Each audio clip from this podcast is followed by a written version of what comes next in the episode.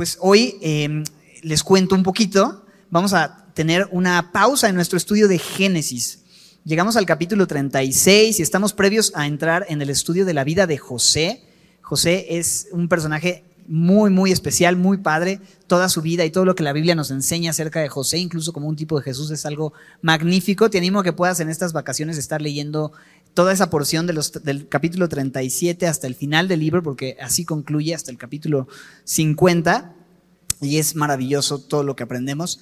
Este, y dices, no, pues yo ya vi la de José el Soñador, ahí está toda, la, está toda la información. Lee la Biblia, es mejor leer la Biblia antes que películas u obras de teatro y todo esto, está muy bien, pero la palabra de Dios es, es la palabra de Dios, ¿sabes? Es eh, incomparable y es, es, es útil para enseñar, redarguir, corregir e instruir en justicia. Y estoy seguro que va a ser muy bueno que tengas tiempo de lectura en el verano de esta sección. Mientras tanto, vamos a tener una pausa durante estas próximas semanas, una miniserie Vamos a tomar solamente el mes de agosto para estar estudiando esto y comenzar el día de hoy.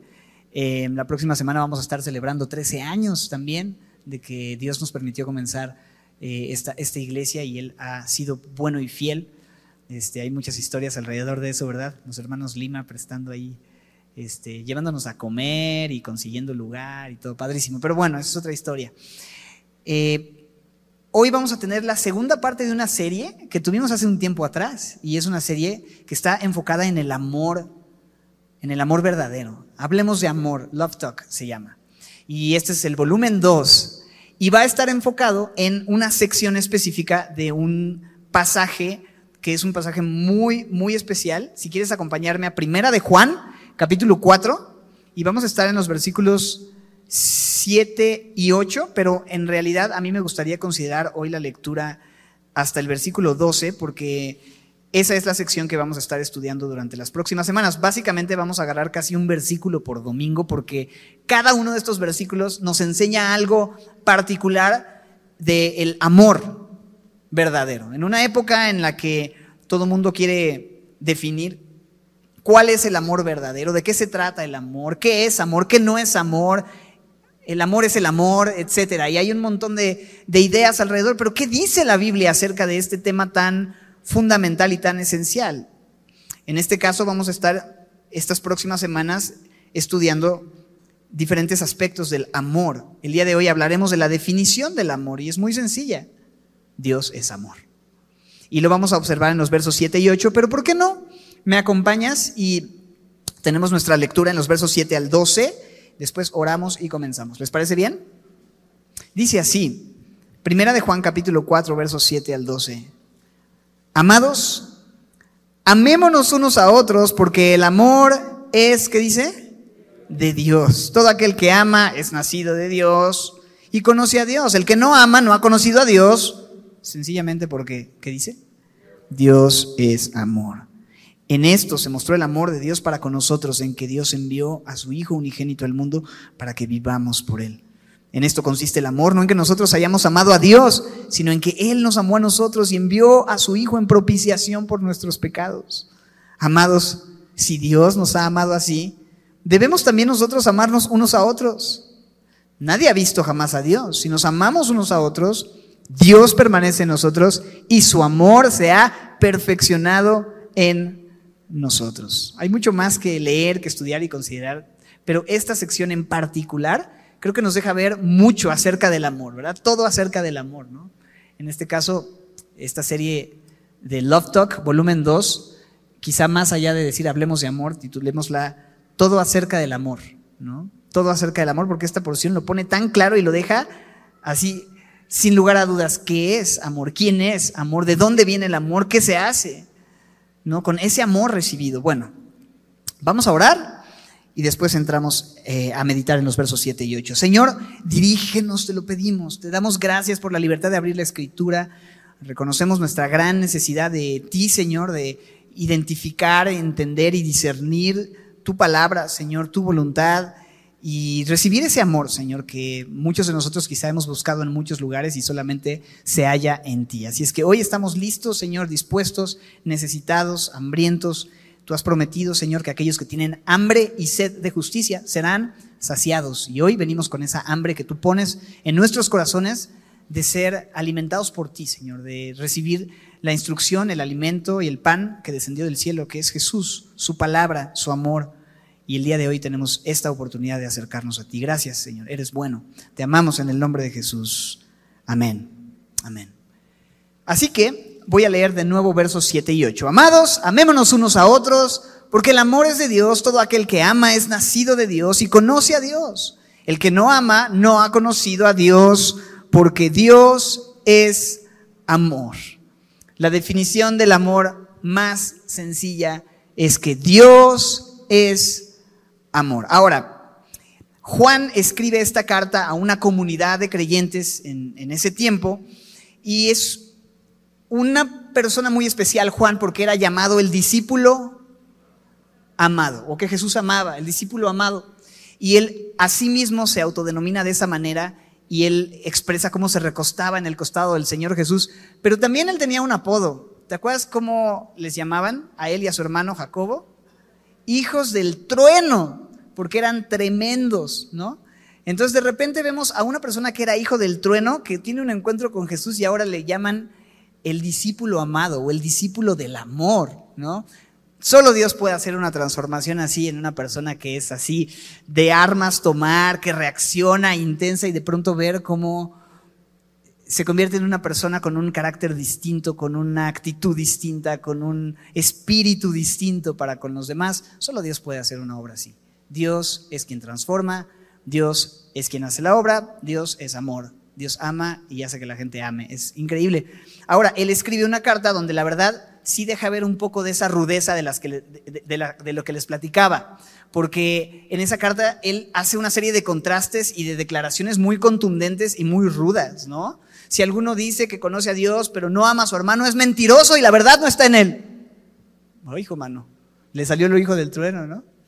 Pero después, hijitos, amémonos unos a otros porque el amor es de Dios. Ah, ahí está, ahí está el discípulo amado, ¿no? Entonces, ¿era bipolar? No, simplemente es una persona que Dios redimió y que siguió usando también su carácter para mostrar que Dios puede redimir, transformar y usar incluso aquellas áreas de nuestra vida que de pronto son difíciles, ¿verdad? Em, Juan, el discípulo amado, escribe y habla mucho de conceptos y contrastes como luz y tinieblas, ¿no? Em, de hecho, nos invita a vivir en la luz porque Jesús y Dios es luz y no hay ninguna tinieblas en Él. Y entre más cerca estemos de Él, más en la luz vamos a encontrarnos. Y estar en la luz implica hablar con sinceridad de nuestras luchas, confesar nuestros pecados. La Biblia dice, y en Primera de Juan, nos invita a que si confesamos nuestros pecados, Él es fiel y justo para perdonar nuestros pecados, ¿no? Si estamos en luz, como Él está en luz, tenemos comunión unos con otros. Y la sangre de Jesucristo nos limpia, de su Hijo Jesucristo nos limpia de todo pecado. Estar en luz implica poder hablar de lo que estamos batallando, de lo que enfrentamos, y eso es importante. Pero otra de las evidencias de estar en luz que Juan enfatiza mucho y nos hacen ver que alguien realmente está en luz es si la persona ama. Es el amor. Si una persona no ama, hay buenas razones para dudar si realmente está en la luz, si no es que más bien aún sigue en tinieblas. Y vamos teniendo ese contexto a observar lo que el texto nos invita a considerar en el capítulo 4, versículo 7, donde Juan comienza diciendo, amados, amémonos unos a otros. Y lo primero que notamos, y me gusta observar, es que la primera palabra que él usa no es ámense, ¿no? A ver, ámense, sino que dice, Amados, amados. O sea, lo primero y el asunto esencial y el fundamento de todo es el hecho de que somos amados. Todo comienza con el hecho de que somos amados. Y vamos a estar hablando de esa realidad, de cómo somos amados a lo largo de toda la serie. Y vamos a ver que justamente el amor consiste en que somos amados, en que Él nos amó primero. Eso es esencial. Y vamos a meditar en ese amor con el que hemos sido amados. Y vamos a ver cómo al ser amados podemos amar. Pero comienza con esto, amados, amados, eres amado, eres amado. ¿Puedes decirle a la persona que tienes al lado, eres amado? Eres amado, eres amada. Eri, eres amada. No todos se hacen público. Son amados. Ahora ustedes díganme, pastor, eres amado. Ah, díganme pastor. Díganme, Raulito, eres amado. Gracias. Ustedes también, chavos, son amados. Valen mil, nunca cambien. Me gusta eso, somos amados. Fundamento central de lo que hacemos y lo que creemos y por qué estamos en este lugar, por qué nos reunimos, por qué cantamos, por qué leemos la Biblia, por qué hemos decidido dejar la vida de pecado para vivir una vida que agrada a Dios, por qué tomamos decisiones extrañas como congregarnos los domingos en la mañana, leer nuestras Biblias día a día, tener una vida de oración, perdonar, amar, servir. ¿Por qué? ¿Sabes por qué? Porque somos qué? Amados. El móvil de nuestras decisiones, de nuestra obediencia, de nuestro amor por otras personas. El fundamento es el hecho de que somos amados. Ya con eso creo que tenemos, o sea, suficiente para, para meditar y para platicar y para considerar, pero solo piensa en eso un segundo, eres amado. El fundamento de todo. Y ahí comienza todo. Y si vamos a tener una serie que se llama Hablemos de Amor, lo primero que tienes que saber es que ese amor no nace en ti, sino ha nacido de Él por ti, a pesar de que tú no has hecho nada para ser amable. ¿Sí me explico? Pero Él nos ama y somos amados. Y no hay nada que tú y yo podamos hacer o dejar de hacer para cambiar el hecho de que somos amados. Pues ya, oramos, ¿no? Terminamos. No hay mucho más que ver, pero qué importante eso. Y luego, no solo comienza poniendo eso, amados, coma, sino que dice, amados, coma, ¿qué? Amémonos amémonos. Y otra vez no dice, ámense. Juan se incluye en esta exhortación o invitación. Amémonos. Qué importante cuando hablamos de amor tener esa actitud, porque a veces exigimos que la gente se ame o nos amen, pero no somos para decir, amémonos. Yo necesito incluirme en la dinámica de amor. Es muy padre que otros me amen, que se amen entre ellos, pero ¿y yo? yo estoy dispuesto a incluirme. Y eso, es padre, porque mientras estudiamos esta serie, sí como iglesia, como hijos suyos, vamos a responder, vamos a examinar si estamos haciendo las cosas que Dios quiere en relación con amarnos y demás. Pero qué importante que no solo colectivamente, sino individualmente podamos decir, Señor, yo quiero amar. Sí como iglesia amamos realmente, pero individualmente. ¿Amamos? ¿Estamos dispuestos a ser parte del cambio que se necesita en nuestras dinámicas, en nuestro entorno. Nos estamos amando. Y cuando la Biblia nos dice ámense o amémonos, mejor dicho, pues incluye Juan en esto y todos tenemos que entrar en esa instrucción, amémonos, Raúl, amémonos todos. Me gusta mucho entender que, o, más bien me confronta mucho pensar que nadie puede decir, yo no necesito escuchar eso. Yo ya amo suficiente. Yo ya amo como Jesús. ¿Te imaginas que yo llegara y te dijera, ¿sabes algo? Me he dado cuenta que yo ya amo como Jesús. Yo ya te amo como Jesús, Beto. Tú vas a decir, ¿en serio? ¿Quién de nosotros se atrevería a, dar una declaración así? Decir, yo, yo no necesito hablar de esto porque yo ya amo como Jesús, yo ya soy como Jesús. Todos fallamos, es algo que necesitamos regresar a recalibrar y considerar nuestro amor por mi familia, por mis hijos, por mi prójimo en la iglesia, por la gente que sirvo, por la gente que está en autoridad sobre mí, por la gente sobre la cual yo estoy en autoridad, en, cualquiera que sea la esfera de influencia que tengas. Necesitamos calibrar nuestro amor y por eso es amémonos. Hey, amémonos. Hey, es una exhortación, es una invitación, es un recordatorio. Esto es algo que necesitamos considerar. ¿Y sabes por qué es posible que tú y yo nos amemos? ¿Y por qué es que somos amados? Porque dice el verso 7 ahí, en la segunda parte, porque el amor que dice es de Dios. No es, chicos, amémonos porque es un mandamiento que está en el Antiguo Testamento. Y punto. ¿Cuál es la razón?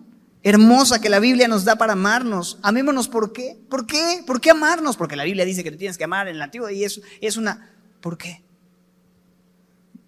¿Qué dice el texto? Porque el amor es de Dios. El amor es de Dios. Qué bella declaración acerca del amor. El amor, como decía un amigo, es suyo de Él. El amor es de Dios, es suyo, que le pertenece de su persona, que le corresponde de Él. O sea, si tú amas, tienes que pagarle regalías a Dios, porque el amor es suyo. Mal ejemplo quizá, pero esa es la idea.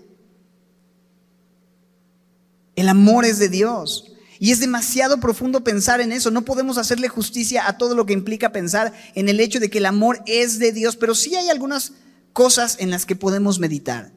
Por ejemplo, si el amor es de Dios, entonces, ¿quién es el único que puede darte el amor que estás buscando? Es, yo sé, la verdad es que es como una clase de club semilla para niños de 5 años, pero si no me lo explican así, yo no lo entiendo. Y me encanta Juan porque es así de sencillo. El amor es de Dios, por lo tanto, si yo estoy buscando ser amado, el único lugar donde voy a encontrar el amor verdadero es en Dios, solamente Él, no hay otra fuente de amor, no hay otra relación, no hay otra situación, no hay otra pasión, no hay dinero, reconocimiento, trabajo, logros, nada que supla el amor que profundamente dentro de mí estoy buscando y necesito. El amor es de Dios. El amor no es ni siquiera de tu cónyuge, no es ni siquiera de, tu novio, de tu novia, de, de tus hijos, de tus padres, de tu mamá. El amor es de Dios. Eso es fundamental. Y solo Él puede llenar una vida de un amor perfecto y nadie más. Y en ningún otro lugar se encuentra. Y me encanta eso. El amor es de Dios. Y no es como que, pues el amor es de Dios y hazle como quieras, ¿no? O sea, ¿en qué sentido?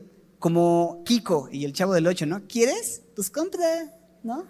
No es como que si el amor es de Dios, ¿quieres? Pues, o sea, no, Dios está buscando mostrar y demostrar y derramar generosamente su amor perfecto y compartirlo y entregarlo. Y Él nos ha dado amor sin medida. Él nos ama de una forma tremendamente abundante. De hecho, Jeremías 31.3 es una declaración brutal o brutal, como dice un amigo, brutal del amor de Dios. Y dice esto, Jehová se manifestó a mí hace ya mucho tiempo. Yo quiero hacer este versículo mío porque es así.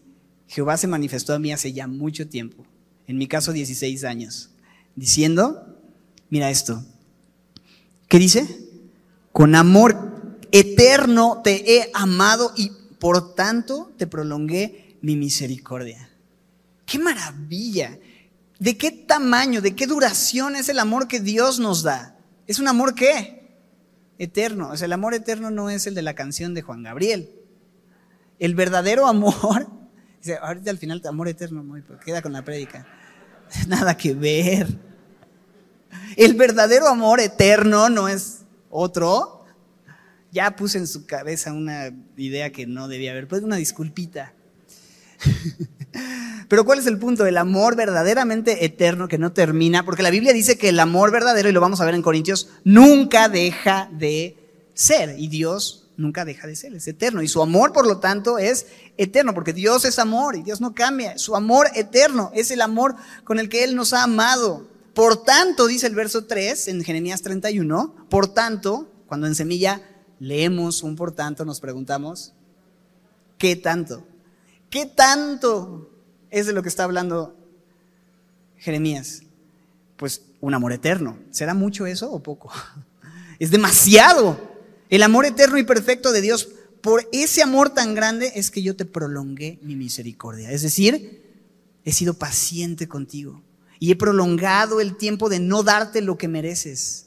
Hay un momento en el cual uno recibe aquello que mereces y rechaza esa benignidad prolongada, esa paciencia, ese amor. Pero Dios el día de hoy está prolongando su misericordia a tu vida y te está haciendo una invitación a venir y recibir ese amor que solo puede llenar tu vida.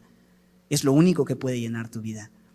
Con un amor eterno. Ese es el nivel de amor que Dios tiene para ti. Es una locura. Y estamos buscando en tantos lugares que esa llenura y ese amor, que nuestro corazón sea satisfecho cuando Dios nos ha dado un amor desde la eternidad. Dios mismo nos ha amado.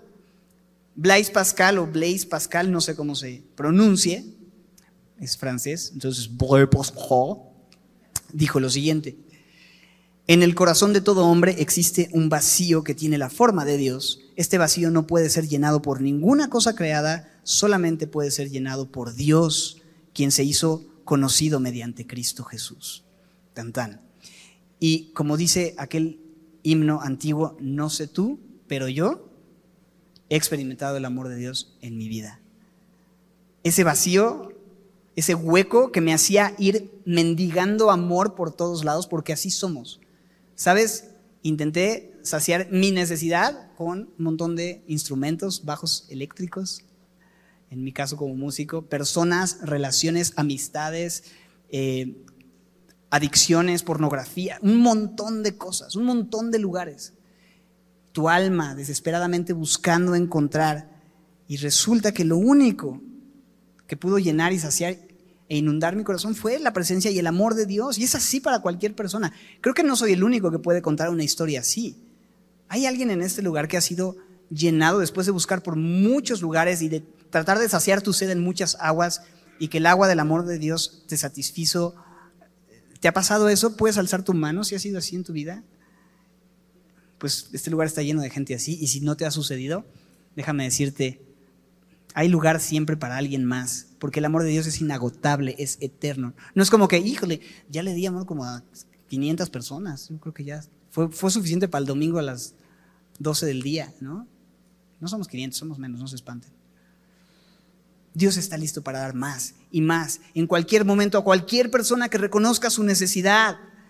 Y recibes el amor de Dios y el amor de Dios cambia tu vida. ¿Cambió tu vida el amor de Dios, sí o no? El amor de Dios cambia tu vida, es innegable. Y no te estoy hablando de que ahora todo es color de rosa o que somos unicornios bailando sobre arcoíris y todo es alegría y amor y chispas de colores, o así como los trolls o algo así, ¿no? O, más bien como ositos cariñositos, ¿no? Que, que amamos a todo el mundo naturalmente y la verdad es que sigue siendo difícil y sigue habiendo pruebas y dolor y tristeza y quebranto y a veces es difícil tratar a personas, hay conflicto, hay malos entendidos, hay separación e incluso a veces el amor te lleva a confrontar a alguien y, te puede llevar a tomar distancia por el bien de la, porque amas a la persona, lo mejor que puedes hacer es tomar decisiones así. O sea, no todo es fácil. Pero hay una certeza, somos amados. Somos amados y podemos amar. Y Jesucristo dio su vida por amor. ¿Qué llevó al Señor Jesús a la cruz? ¿Qué lo llevó? ¿Fue víctima de las circunstancias, del gobierno romano, de las autoridades judías? ¿Qué fue lo que llevó a Jesús a la cruz, mis hermanos? Fue su amor. ¿Tú crees que lo que lo detuvo en la cruz del Calvario fueron tres clavos? Lo que lo detuvo ahí fue su gran amor. Eso es. Y somos amados. Entonces, ese es el amor que se ha manifestado. No tienes que ir por allí buscando quien te ame, intentando ser suficiente para ser amado, suficiente para ser acepto, suficientemente, no sé, talentoso, guapo, divertido, atractivo, buena onda, Raúl Garduño. Ah, perdón, se me, nada que ver, ¿no? Bien perdido el cuate. No, sí, yo sé que no lo soy. Yo hubiera preferido ser rico que ser guapo, pero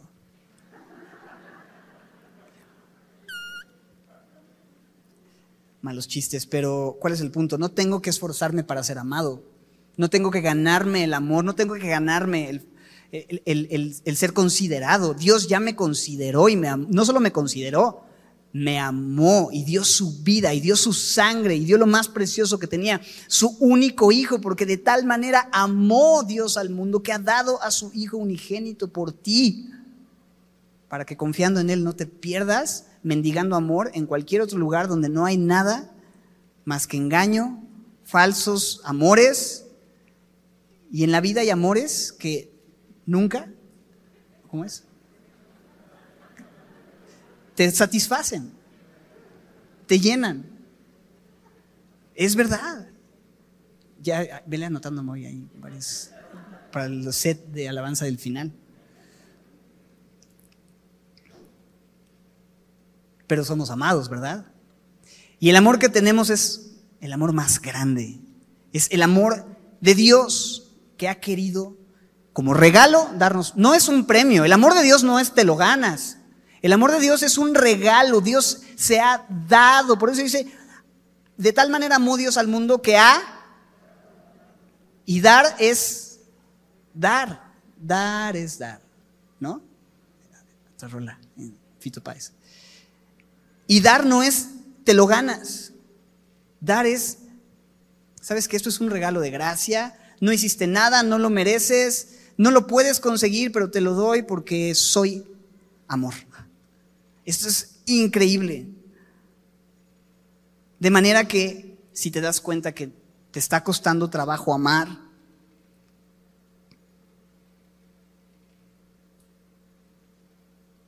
a tu familia, a tu cónyuge, a la gente a tu alrededor, quizá el problema es que no has recibido ese amor perfecto de Dios. Necesitas simplemente venir a Él y depender de Él en ese sentido. El amor es de Dios y por lo tanto, dice el verso 7, todo aquel que ama, entonces, si el amor es de Dios, todo aquel que ama, entonces es nacido de Dios y conoce a Dios. Nosotros siempre decimos esto de que hemos nacido de nuevo, ¿no? Soy un cristiano nacido de nuevo. ¿Qué significa eso? Significa que has nacido del Espíritu, porque lo que es nacido de la carne, pues carne es, pero lo que es nacido del Espíritu, Espíritu es. ¿Y cómo puede una persona siendo viejo, nacer de nuevo. Bueno, es que el asunto está en que no es un asunto físico, sino espiritual, no importa tu edad, tu trasfondo. En ese mismo contexto donde Jesús habla con Nicodemo, Jesús le dice a Nicodemo, de tal manera amó Dios al mundo que ha dado a su Hijo unigénito. Esa es la manera de nacer de nuevo, es ver a Jesús quien es levantado en una cruz para pagar el precio de mi deuda y al yo confiar y creer en esa obra, entonces ocurre un nuevo nacimiento, un nacimiento espiritual. Soy nacido de Dios. ¿Y sabes qué? En ese momento recibo el amor más grande y más puro y más bello que me transforma y me permite ser, me permite convertirme en una persona que ama. Entonces, si has nacido de Dios, es lógico que ames, porque lo que activó tu nacimiento fue el amor de Dios lo que te hizo nacer de nuevo fue su amor. Entonces ahora voy a amar. ¿Dices que has conocido a Dios? La pregunta es sencilla, ¿amas? Porque la Biblia dice que Dios es amor. Y si alguien conoce a Dios, conoce el amor. Si alguien no conoce a Dios, no conoce el amor. Porque Dios es amor. Es muy sencillo. Es muy sencillo. Dices que conoces a Dios. Dices que has nacido de Dios. Dices que eres hijo de Dios. Ok. Te voy a poner un ejemplo muy chafa, pero pues es lo que hay. Una disculpita. Piensa en una persona que tiene demasiado dinero, Bill Gates. Podríamos decir, la lana es de Bill Gates, ¿no? Así como decimos, el amor es de Dios, podemos decir, la lana es de Bill Gates. Quizá no toda, pero sí bastante.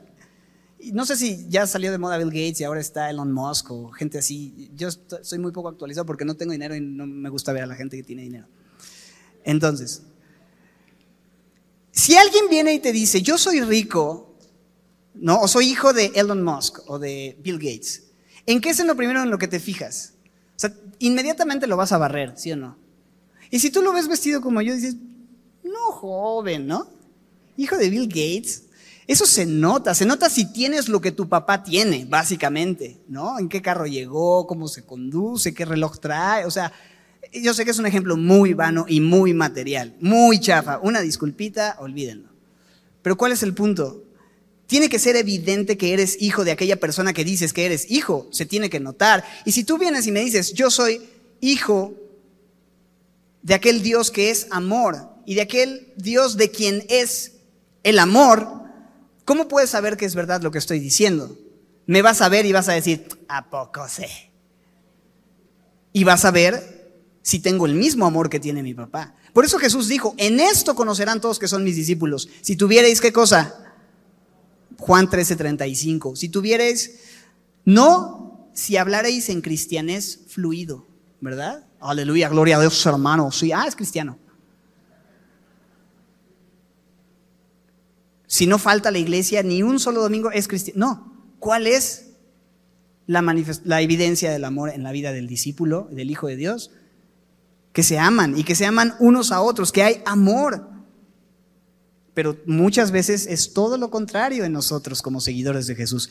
Y la gente no nos conoce tanto por cómo amamos, sino más bien porque le estamos diciendo a todo mundo lo que deberían hacer o dejar de hacer y que este ya hizo mal y juzgamos y señalamos porque creemos que somos mejores, pensamos que ser hijos de Dios nos tiene en una mejor posición y entonces somos todo el tiempo duros con las personas pensando que ellos están mal y yo estoy bien y eso es lo que nos identifica. O hipocresía, porque al final no lo hacemos bien, fallamos, pero nos vendemos con una bandera de yo soy hijo de Dios. ¿Sí me explico? Entonces la evidencia no es otra, sino amar. La gente ve lo que decimos, pero ven nuestro amor. Escuchan lo que decimos, pero ven nuestro amor. Ven cómo nos tratamos entre nosotros, cómo tratamos a los que no lo merecen cómo tratamos a los necesitados, cómo es el amor que Dios ha tenido por nosotros. Esa es la evidencia que nosotros tenemos que dar de Dios. Y el amor es de Dios y hemos nacido de Dios. Se hace evidente en nuestras vidas esa realidad, que somos nacidos de Dios y que, y que el amor que tenemos es de Él. No vamos a ser perfectos, no te preocupes. Vamos a fallar, vamos a tener que pedir perdón, pero ¿qué crees? Pedir perdón demuestra algo. ¿Qué cosa? Amor. Confesar nuestro pecado porque hemos fallado requiere algo, ¿qué cosa?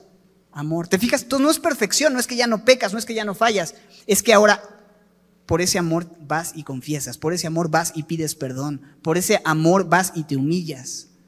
El amor no se envanece, el amor nos lleva a vivir una vida de dependencia y de humillación delante de Dios reconociendo nuestra incapacidad.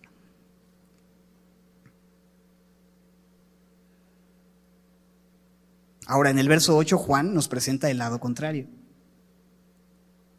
El que no ama, entonces, por ende, pues no ha conocido a Dios, porque si alguno ha nacido de Dios y conoce a Dios, pues es evidentemente un hijo de Dios. Pero si no amas, ¿qué es lo que yo veo? Pues que eres puro choro. Ese es el griego en el original. No, no es cierto. No ha conocido a Dios, porque Dios es amor. La evidencia de que conoces a Dios es eso, amar. Si tú no amas, no te engañes. No te engañes. No has conocido a Dios. Porque Dios es amor. no solamente el amor es de Dios, sino Él es amor. Esta frase, esta idea, estas tres palabras pensar en eso. La esencia de la naturaleza de Dios es amor. Ojo, no dice Dios es amoroso. No dice Dios es amoroso. Eso sería un adjetivo que describe cómo es Dios. Está presentando un sustantivo. Dios es amor, es su sustancia. Dios no solamente es amoroso, Él es amor. Y esto es increíble de, de meditar y de pensar porque nos da mucha confianza. Si Dios es amor, no amoroso, sino amor, hay algunas cosas que esto nos puede bendecir y nos puede ayudar tremendamente. Número uno, si Dios es amor, puedes estar seguro de que Dios no va a ir en contra de quien Él es. ¿Qué quiero decir? Puedes confiar y descansar en que ya que Él es amor, todo lo que hace en tu vida va a ser de acuerdo al amor. ¿Me explico? Va a ser de acuerdo al hecho de su amor por ti. No hay nada que se escape de su amor en tu propia vida. Estás pasando pruebas, dificultad, adversidad, hay duda, hay preocupación, hay muchas situaciones, hay peligro, hay espada, hay lo que dice Romanos 8, ¿verdad? Antes en todas estas cosas somos más que vencedores por medio de aquel que nos amó.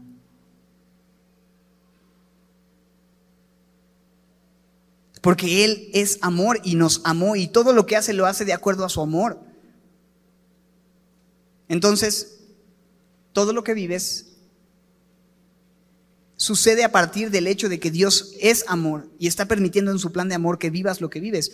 Ahora, eso no significa que todo el tiempo te va a ir súper bien y te va a dar lo que quieres. O sea, Dios no solo es amor, Dios también es sabio y es soberano y sus caminos son mucho más altos que los nuestros sus pensamientos son mucho más altos que los nuestros, pero aún en esos caminos que a veces no entendemos, descansa en la verdad de que Dios es amor. Y las cosas que no entiendes las puedes filtrar y puedes saber, mejor dicho, puedes saber que están filtradas por el amor de Dios para ti. Tan tan. No hay nada que se escape de ese hecho, eso es increíble. Pero no solamente Él no va a ir en contra de quien Él es, sino también saber que Dios es amor nos permite descansar en que Él no va a cambiar. Él no va a cambiar, porque Dios es amor y Dios no cambia. La Biblia dice que Él es el mismo ayer, hoy y por los siglos. Es quien Él es entonces, amor, y no cambia. No solo es amoroso, es amor, por lo tanto no deja de ser amor. Otro ejemplo chafa, te voy a decir algo, yo soy chaparro y no puedo dejar de ser chaparro. Me decían, no, no, tú no te preocupes, a los 18 te va a llegar el estirón. No, a los, 16 te vas a dar el estirón. Y yo me quedé esperando el triste estirón, nunca llegó. Me prometía, no, tú vas a ver. Y es la fecha que tengo 35 y digo, sí llegará. ¿Te imaginas el siguiente domingo quién sabe qué pasó y llegó yo bien alto? Pues no. Ya, soy chaparro. Está bien, Señor, no hay ningún problema. Y me encanta, tú me hiciste chiquito. De lo bueno poco, ya sabes. Los perfumes caros vienen en botellas chiquitas, la inteligencia llega a la cabeza del cielo. Puros premios de consolación para los de mi país. Pero eh, todo bien, no, no hard feelings. Ah. Soy eso, no puedo cambiarlo. Y la Biblia dice que aquel, que, nadie por más que se afane puede añadir un codo a su estatura o un cabello a su cabeza. Y Dios nos ama a Benjamín y a mí.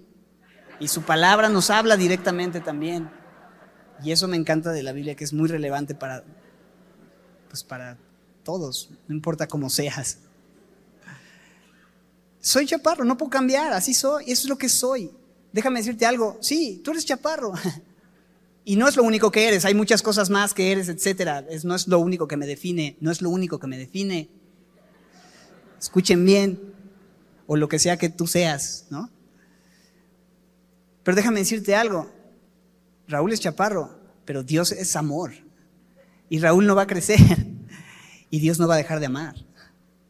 Es un ejemplo chafa, sí, pero entendieron el punto, ¿verdad?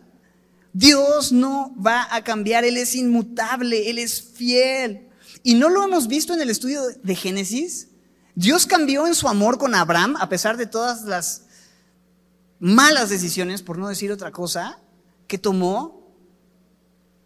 Dios cambió en su amor a pesar de Isaac, a pesar de Jacob. Claro que no. Porque Él sigue siendo fiel y Él ama y no deja de amar y cumple sus promesas y no cambia. Y Él es amor ayer, es amor hoy y es amor por los siglos. Nuestras emociones cambian y son temporales, pero el amor de Dios no es una emoción. Dios no es una emoción. Él no cambia y su amor no cambia.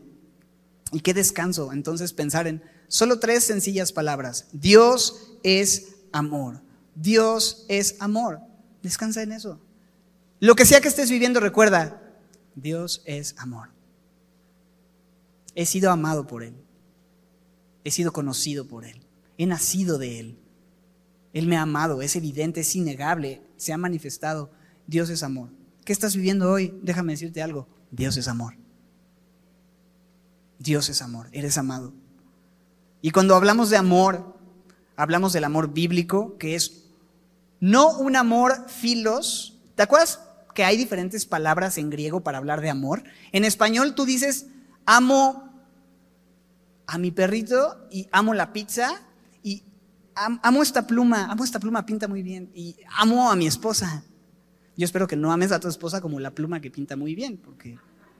Pero en español es lo mismo, lo decimos igual, pero en el griego hay diferentes palabras y, cuatro de ellas, una es filos, que habla de, como cuando tú dices, te quiero, carnal, que es como tu gente, tus amigos, la gente cercana a ti, los que te caen bien, tu, flota, pues, ¿no? Ese es, ese es el amor filos, filial. Luego viene un amor storge, que es el amor a tu nación, a la patria, el amor que se nos mete cuando Olimpiadas o cuando el Mundial. Sí se puede, sí se puede. Y no se pudo, pero ahí estás, ¿no? algunas cosas sí se pudo, no generalicemos, pero el mundial, que es lo que a mí más me interesa, pues cómo se los explico. Dios es soberano. Bueno, y estás ahí, echas porras y, viva México y el 15 de septiembre y ok, sí, México, ¿no? Ok, ese es como estorge, es la patria. Luego viene el amor eros, de donde viene lo erótico, que es algo meramente carnal y físico. Y finalmente viene el amor ágape. Algunos añaden otro más, que es el amor apache, que es un amor así muy salvaje, pero de ese no vamos a hablar. El amor ágape es un amor... Chale, perdón.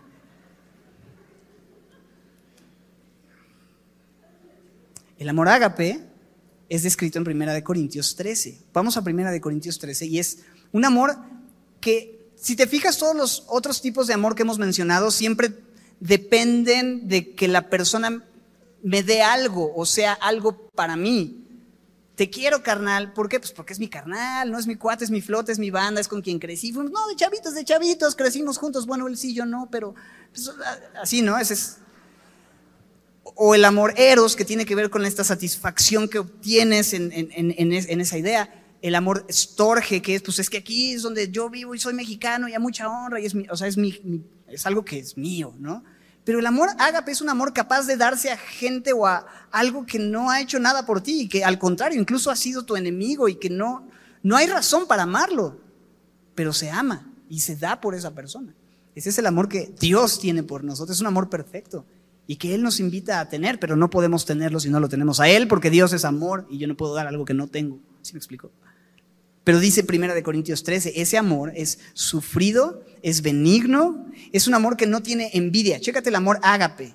No es jactancioso, no presume, no hace nada indebido, no está buscando lo suyo solamente, no se irrita fácilmente, no guarda rencor, no se alegra de las cosas injustas, se alegra de la verdad todo lo sufre, todo lo cree, todo lo espera, todo lo soporta y para acabar pronto, el amor nunca deja de ser. Así que esto de que se acabó el amor, pues puede ser el filos, el eros, el storge, pero el amor ágape nunca deja de ser.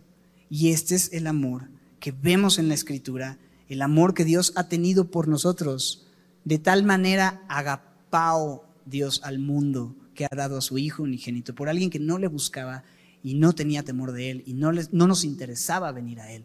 Y Él quiso buscarnos, porque ese es el amor de Dios. Y es así como lo leemos aquí. Y yo no sé si alguna vez has hecho el ejercicio de sustituir la palabra amor en Corintios 13, en la lectura, por tu nombre, por ejemplo, ¿no? Digo, en este caso vamos a, le voy a poner Raulito, pero tú ponle otro nombre porque yo soy Raulito, tú no eres Raulito. Ponle tu nombre y ve cómo se lee. Raúl es sufrido. Raúl es benigno. Raúl no tiene envidia. Raúl no es Mejor ya lo dejamos ahí, ¿va? Como que no me está gustando esta dinámica. Creo que si hubiera un nombre que podemos sustituir por amor es qué? Jesús o Dios, ¿verdad?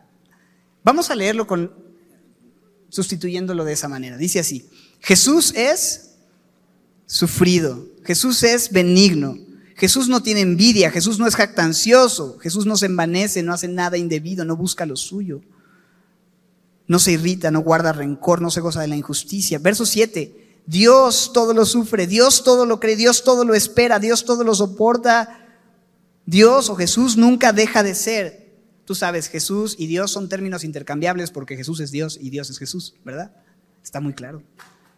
Pero qué diferencia. No se escucha muy, muy bien con mi nombre ahí, pero ¿qué tal si ponemos el nombre de Dios ahí? Y ponemos a Jesús. Es muy claro, solo Él es así, solo Él es amor, solo puede Él amar perfectamente. Nosotros simplemente respondemos. Pero déjame decirte, Él es quien puede venir a vivir en tu corazón y ya no vives tú, ahora vive Cristo en ti. Y lo que ahora vivas en el día a día, lo vas a vivir en la fe del Hijo de Dios, en el amor que has recibido del Hijo de Dios, el cual me amó y se entregó, porque el amor implica entregarse, el amor implica sacrificio, así lo hizo Jesús, y si Él es quien vive en ti, vas a amar y por lo tanto te vas a entregar y vas a ver por los intereses de los demás antes que por los tuyos, en muchos sentidos. Entonces sí, es posible vivir este amor de Corintios 13. No en tus fuerzas, claro está, pero sí en el amor de Dios morando en tu vida. Dice la Biblia en Romanos 5 que Dios ha derramado que su amor se ha derramado en nuestros corazones. Su amor se ha derramado en nuestros corazones. Esto es algo que ya pasó. Escucha, Dios ya derramó su amor en tu corazón y el mío por el Espíritu Santo que nos fue dado. ¿Y el Espíritu Santo es el Espíritu de quién? De Dios, de Jesús, el Espíritu de Cristo. Y Dios es amor. Y si Él derramó su Espíritu en nosotros y es lo que habita en nosotros, entonces ¿qué tenemos en nosotros? Amor. Yo lo que tengo es amor para dar, entonces, ¿no? Es otra canción.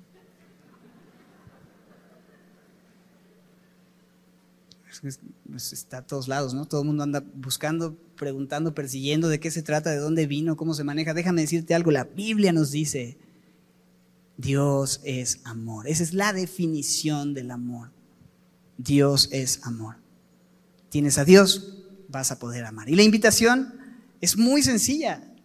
¿Has recibido ese amor? Ahora, ya casi termino.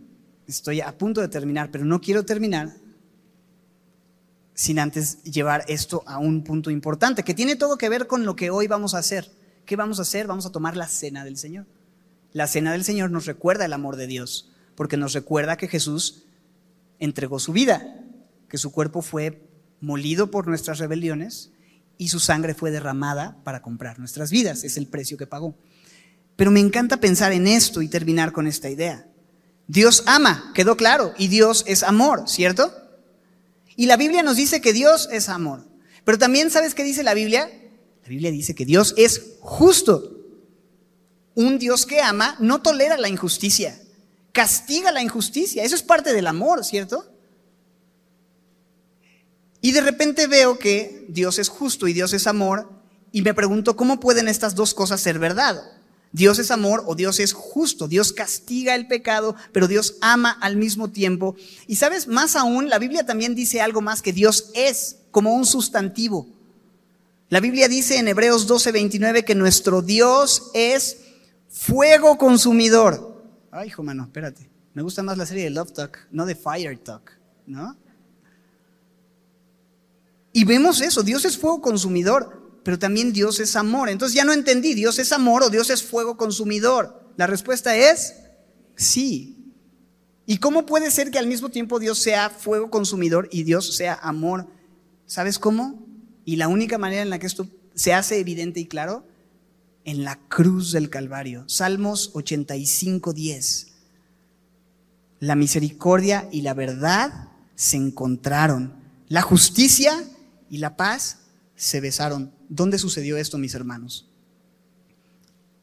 ¿Dónde se hizo evidente la justicia y el amor de Dios y se encuentran y convergen de una forma perfecta? En el Calvario, en la cruz. Porque siendo fuego consumidor y siendo justo, con la necesidad de castigar el pecado, ¿es malo eso? ¿Es injusto eso? Es lo que clamamos. Tenemos un anhelo de justicia y pedimos que se haga justicia contra la maldad. El problema es que también nosotros hemos hecho maldad. Y cuando estamos pidiendo a Dios que venga a su reino y que ponga orden y que castigue la maldad, pues en esa maldad también estamos incluidos nosotros. Y es lógico. Y no hay manera de que nuestra propia justicia podamos venir a Él sin ser consumidos. Pero me encanta saber que Dios no solo es fuego consumidor, sino que Dios es amor y en su amor envió a su Hijo para pagar el precio de nuestro pecado, porque todos nosotros, Isaías 53, nos descarriamos como ovejas, nos apartamos por nuestro camino, pero Él cargó en Él mismo el pecado de todos nosotros. Y de esa manera mostró su amor. Yo voy a cargar con tu deuda y voy a juzgar justamente y derramar toda mi ira sobre el pecado pero ese juicio lo va a llevar mi propio hijo y él va a ser sustituto para que tú no tengas que pagar. Y por mi gran amor que tengo, es que te ofrezco esta alternativa. Eso se llama justificación. Mi pecado va a su cuenta, su justicia es imputada en mi cuenta. Y es la muestra más grande de amor que tú y yo tenemos, pero también de justicia por parte de Dios. Es impresionante. Somos amados. el pecado en el mundo me puede hacer dudar si realmente soy amado, pero voy a la cruz y todas las dudas se callan. Y si miro a la cruz, veo su amor. Y que como Él quiso derramar su amor. Y miro a la cruz y puedo amar a otros. Y miro a la cruz y me doy cuenta de qué tan chafa estoy y cuánto me hace falta crecer en amor. Pero miro a la cruz y no hay duda, Dios es amor. Miro a la cruz y puedo ver que su amor no cambia y que su amor no depende de mi chafez, de mi desempeño, sino de su fidelidad. Entonces puedo venir a la cruz. Y eso es lo que vamos a hacer hoy. Entonces, amados, amémonos unos a otros, porque el amor es de Dios. Todo aquel que ama es nacido de Dios y conoce a Dios. El que no ama no ha conocido a Dios, porque Dios es amor. Señor, gracias por tu palabra, gracias por permitirnos hoy meditar de una forma muy sencilla en una verdad que pareciera muy esencial y ya conocida y quizá un concepto que hemos exprimido mucho, pero es que es inagotable. Y te agradecemos tanto el poder volver una vez más a ese eje central de nuestra fe, que es tu gran amor por nosotros demostrado en el Calvario. Y hoy, Señor, necesitamos acercarnos una vez más a la cruz. Necesitamos venir, Señor, y mirarte allí, traspasado por nosotros, tomando la decisión de tomar nuestro lugar y ofrecernos de esta manera salvación, perdón, vida, una nueva vida, una vida eterna, Señor y la garantía de ser perdonados absoluta y eternamente de todo lo que hemos hecho, hacemos e incluso haremos en el futuro, porque tú has pagado por completo nuestra deuda en tu gran amor. Gracias por eso. Tú eres amor y aquellos que el día de hoy pudieran no haber aún recibido ese amor perfecto que Dios ofrece, este es el día. Dios simplemente te dice, cree en mí, confía en mí, recíbeme, recibe mi amor. Y si tú quieres recibir ese amor por primera vez en tu vida y ser saciado y llenado por completo, te invito a que puedas alzar tu mano y decirle, yo necesito ese amor, yo necesito a Jesús. Dios te bendiga, te veo, Dios te bendiga, acá también, de este lado. Dios te bendiga, Dios te bendiga. Dios te bendiga, te veo allá también. Puedes bajar tu mano. Déjame orar por ti, Señor, gracias porque hay personas en este lugar que hoy están recibiendo algo que necesitaban conocer hace tiempo, y que hoy es una realidad y es tangible y es real y, les abraza y es tu amor perfecto. Y gracias porque esto ya lo has hecho con muchos de los que estamos en este lugar, Señor. Nos has saciado y yo te pido que esto sea verdad también para cada uno de ellos que hoy alzan su mano y vienen a ti. Pero todos juntos hoy venimos a la cruz, hoy venimos y cantamos y celebramos lo que tú has hecho por nosotros. Levantamos nuestras manos y nuestro corazón y nuestra voz a ti. Y reconocemos, Señor, que Nadie pudo amarnos como Cristo. Nadie pudo amarnos como tú. Gracias por este tiempo, por tu gran amor, en el nombre de Jesús. Amén.